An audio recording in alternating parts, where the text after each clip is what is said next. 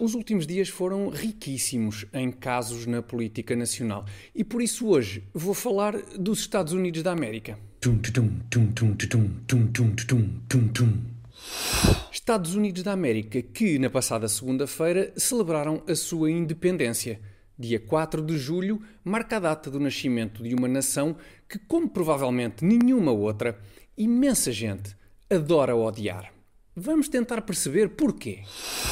Uma primeira boa razão para odiar os Estados Unidos é reunir duas características: ser um cidadão europeu e apreciar as ideologias comunista ou nazi, uma vez que no século XX os norte-americanos livraram a Europa do nazismo e depois arrasaram com a influência comunista. E isto são coisas que magoam qualquer um, seja comunista ou nazi. É muito triste vermos a nossa esperança num futuro pior cair por terra. São traumas que não se ultrapassam assim facilmente e temos de ser solidários com o sofrimento dos outros. O que nos leva ao segundo motivo para odiar os Estados Unidos da América.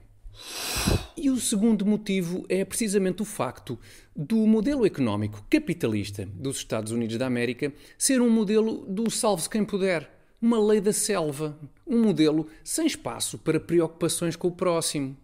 Daí, por exemplo, na lista de países que mais contribuem para o orçamento da Agência das Nações Unidas para os Refugiados, os Estados Unidos ocuparem um embaraçoso uh, primeiro lugar. Mas, mas, já na lista de países que mais contribuem para a Unicef, os Estados Unidos estão apenas na, na, uh, na, primeira, na primeira posição. Agora, atenção, atenção, porque se, em contrapartida, virmos a lista de países que mais contribuem para o orçamento da Organização Mundial da Saúde, ah, pois, ah, pois, aí já constatamos que os Estados Unidos pontificam somente no, no, no topo. É? Ou seja, em resumo, tinham a obrigação de fazer muito melhor os Estados Unidos da América, não é? E é o fazer coisas que nos leva à terceira razão para odiar os Estados Unidos.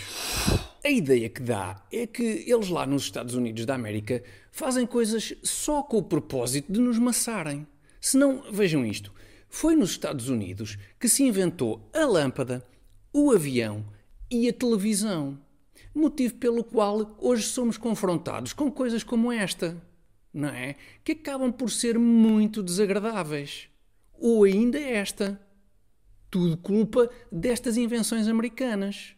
Se calha não haver eletricidade, aviões e televisão, seríamos poupados a tudo isto, não é? O mínimo, o mínimo que os Estados Unidos da América podiam fazer por nós era terem inventado as pipocas para paparmos enquanto assistimos a estes espetáculos. Mas não, nem isso foram capazes de fazer, uma vez que a pipoca mais antiga de que há registro tem para aí 4 mil anos. Sacanas dos americanos, pá!